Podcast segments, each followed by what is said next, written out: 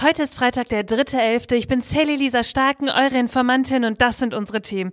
Ja, Bundesinnenministerin Nancy Faeser verbietet die Hamas in Deutschland. Wirtschaftsminister Habeck findet deutliche Worte zum Krieg in Israel und Gazastreifen. Und die UNO sagt, liebe Staaten, gebt mehr Geld aus für den Klimaschutz. Zum Schluss, da habe ich wieder Good News für euch. Unsere Ernährung ändert sich. Los geht's! Die Informantin. News erklärt von Sally Lisa Stark. Ihr Lieben, da sind wir wieder. Ich hoffe, ihr habt diese kleine Minipause am Mittwoch ganz gut überstanden. Jetzt sind wir wieder voll da. Es ist November, richtig Herbst, ehrlich gesagt, wenn ich so aus dem Fenster gerade schaue. Und irgendwie ist es doch so im Herbst mal Zeit für so einen kleinen Recap. Da wird man ja sowieso ein bisschen nachdenklicher bei dem Wetter. Dieser wunderbare Podcast geht jetzt schon seit zehn Monaten. Wahnsinn, oder? Ich liebe dieses Projekt so sehr und ich bin ganz dankbar für all die Menschen, also euch eigentlich, die hier zuhören und dass wir gemeinsam auf diese Newsreise irgendwie gegangen sind. Ja, nach zehn Monaten, da habe ich mir kleine Änderungen überlegt. Letzte Woche habe ich euch ja auch noch Feedback gefragt und das natürlich jetzt auch richtig mit eingearbeitet. Also, dieser Podcast, der wird jetzt noch ein bisschen cooler und auch ein bisschen mehr, wie ihr euch ihn wünscht. Wir bleiben natürlich dabei, dass ihr jeden Montag, Mittwoch und Freitag von mir ein News-Update bekommt. Nur wird das jetzt ein bisschen ergänzt. Und zwar um spontane Folgen. Ich habe immer wieder gemerkt, dass wenn zum Beispiel an einem Dienstag etwas wirklich Wichtiges passiert, wir eigentlich sofort darüber sprechen müssten. Und das machen wir ab jetzt auch bei besonders wichtigen News. Da wird es dann am gleichen Tag eine Sonderfolge geben. Gerade in den letzten Wochen, da habe ich das gemerkt, dass ihr euch das immer mehr wünscht. Ja, und zudem wird es dann zusätzlich auch mal wieder öfter Gäste hier geben, die uns besuchen kommen im Podcast. Und wir machen manchmal auch zu bestimmten Themen etwas längere Spezialfolgen. Ja, und bei all dem seid ehrlich gesagt ihr gefragt. Schickt mir eure Themenvorschläge, schreibt mir, was ihr euch wünscht und dann kommen wir hier auf jeden Fall wie immer zusammen. Ich freue mich richtig drauf. Und jetzt starten wir mit den News, oder? Die Terrororganisation Hamas wurde jetzt in Deutschland verboten. Das hat Bundesinnenministerin Nancy Faeser gestern auf einer Pressekonferenz verkündet. Das, was der Bundeskanzler und ich vor drei Wochen angekündigt haben, ähm, nämlich ein Betätigungsverbot für die Hamas in Deutschland und Samidun, die auf widerwärtige Weise in Berlin den Terror der Hamas verherrlichen, verbieten. Als Bundesinnenministerin verbiete ich heute die Betätigung von Hamas und Samidun in Deutschland und löse Samidun Deutschland auf.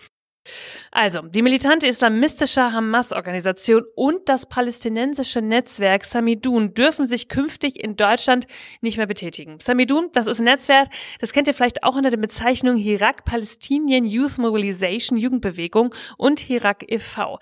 Feser sagt, Zitat, Antisemitismus hat in Deutschland keinen Platz. Wir werden ihn mit aller Kraft bekämpfen. Mit der Hamas werde vollständig die Betätigung einer Terrororganisation verboten, die zum Ziel hat, den Staat Israel zu vernichten. Samidun verbreitet als internationales Netzwerk unter dem Deckmantel einer Solidaritätsorganisation für Gefangene in verschiedenen Ländern Israel und judenfeindliche Propaganda. Dabei unterstütze und glorifiziere Samidun auch ausländische Terrororganisationen wie die Hamas. Ja, und vielleicht erinnert ihr euch auch. Samidun hat nach dem brutalen Massaker der Hamas in Berlin ja Süßigkeiten auf den Straßen verteilt und das auch gefeiert. Bundeskanzler Olaf Scholz, der hat schon vor ein paar Wochen gesagt, Leute, das äh, wird jetzt verboten und der hat so angekündigt und ist jetzt eben auch durchgezogen. Das bedeutet also, eventuelles Vermögen wird eingezogen, Internetauftritte und Aktivitäten in sozialen Medien werden auch verboten. Ja, und wer weiter für diese Organisation aktiv ist, der macht sich eben auch strafbar.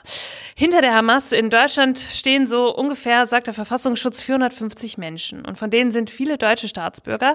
Einen offiziellen Ableger der islamistischen Gruppierung gibt es es hier allerdings nicht. Vereine, die ihr nahestanden, wurden vor einigen Jahren bereits verboten.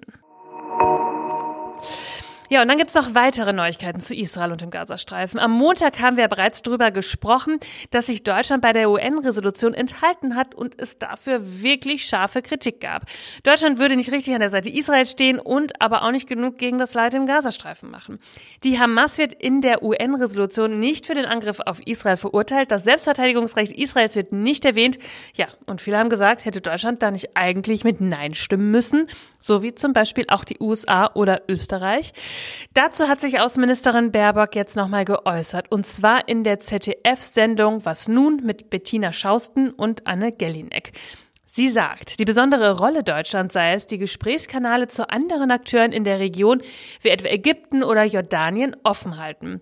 Gemeinsam mit Jordanien habe man erreichen können, dass dieser Text nicht einseitig Israel verurteilt. Das ist ein Zitat, so hat sie es gesagt.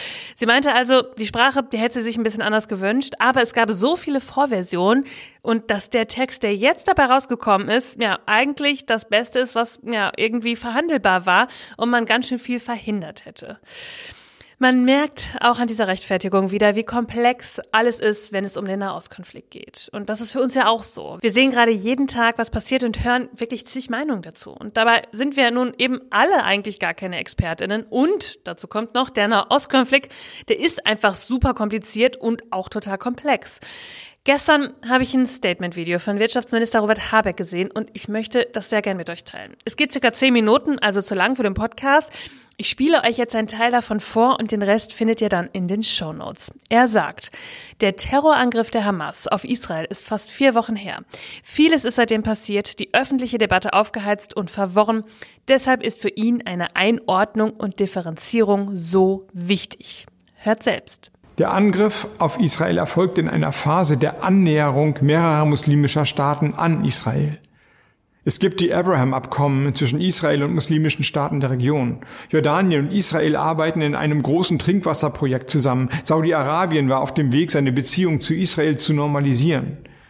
Aber ein friedliches Miteinander von Israel und seinen Nachbarn, von Juden und Muslimen, die Perspektive einer Zwei-Staaten-Lösung, all das wollen die Hamas und ihre Unterstützer, insbesondere die iranische Regierung, nicht. Sie wollen es zerstören.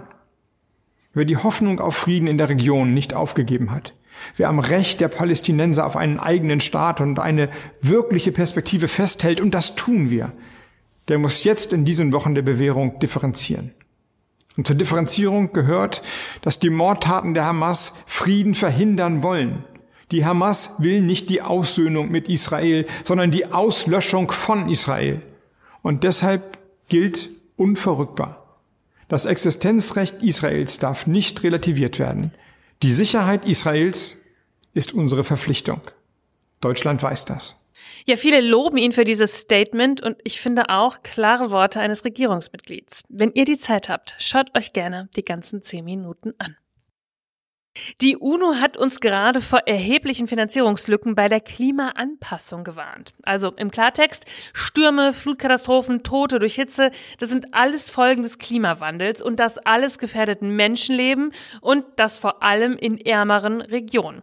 Und sie sagen, die Welt, die muss jetzt die Emissionen von Treibhausgasen reduzieren und die Maßnahmen zum Schutz von Menschen in besonders von den Auswirkungen des Klimawandels betroffenen Gebieten vorantreiben. Und das ist meistens ja leider in ärmeren Regionen der Fall. Und so kann man es in dem Bericht, den die UNO in Nairobi gerade vorgestellt hat, lesen. Die Organisation warnt insbesondere davor, dass es gerade Finanzierungslücken gibt beim Anpassungsprozess an den Klimawandel und eben auch seine Folgen. Die Welt, die sei einfach unterfinanziert und unvorbereitet, so sagt's die UNO. Sie fordert die politischen Entscheidungsträger auf, sich mit entsprechenden Finanzzusagen auf den anstehenden Klimagipfel ja, einzufinden und zu sagen, wir wollen einkommensschwache Länder schützen und damit auch eben benachteiligte Bevölkerungsgruppen. Ja, der nächste Klimagipfel, der findet am 30. November statt. Das ist die UN-Klimakonferenz und das ist in Dubai. Wir werden da auf jeden Fall ganz genau hinschauen. Jetzt kommen wir zu den Good News oder auch den spannenden News, wenn man so will. Wir ernähren uns anscheinend anders. Nur noch 20 Prozent von uns essen täglich Fleisch. 2015 waren das noch 34 Prozent. Also immer mehr Menschen, vor allem die anscheinend 14 bis 29-Jährigen, die suchen sich pflanzenbasierte Alternativen aus. Ja, und diese veganen Produkte, die sind auch noch günstiger als das, was man sonst vom Schwein oder vom Rind vielleicht kaufen kann. Eine Studie der Universität Oxford hat ergeben, dass die Ausgaben für eine nachhaltige, rein pflanzlich ausgerichtete Ernährung in Industrieländern 17 bis 34 Prozent niedriger sind als bei einer Ernährung mit Fleischprodukten. Und das ist doch echt mal eine ganz schöne Zahl. Ich finde diese Entwicklung wirklich total spannend und ich wollte sie irgendwie unbedingt mit euch teilen, als ich das gelesen habe. Es gibt ja auch ein interessantes Angebot von Ersatzprodukten, obwohl ich auch finde, und das ist jetzt meine Meinung, auch Beilagen können eine Hauptmahlzeit sein. Man braucht nicht immer ein ja, Fleisch, das vielleicht aus Soja gemacht worden ist. Aber die wirklich interessante Frage, die sich für mich daran anschließt, ist, wie sieht denn unsere Ernährung eigentlich in der Zukunft aus? Immer weniger Fleisch, auch mit Blick auf den Klimawandel.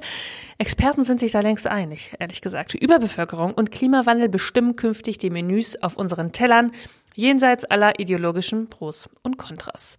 Was denkt ihr dazu? Schreibt mir doch mal. Ihr Lieben, das war schon wieder für diese Woche. Ihr findet wie immer alle Quellen und Informationen in den Shownotes. Informiert euch selbst, sprecht darüber, bildet euch eure eigene Meinung und schreibt mir, wenn ihr Fragen habt. Ich freue mich über jede Bewertung. Abonniert den Podcast, erzählt allen, was wir hier machen, dass wir über News sprechen, sie so verständlich erklären, dass alle mitgenommen werden. Und dann hören wir uns am Montag wieder, denn irgendwas passiert ja immer. Bis dann.